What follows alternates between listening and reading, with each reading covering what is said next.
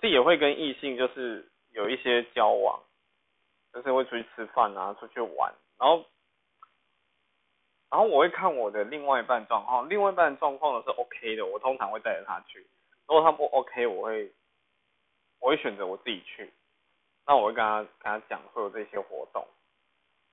那我另外一半的话，因为我现在其实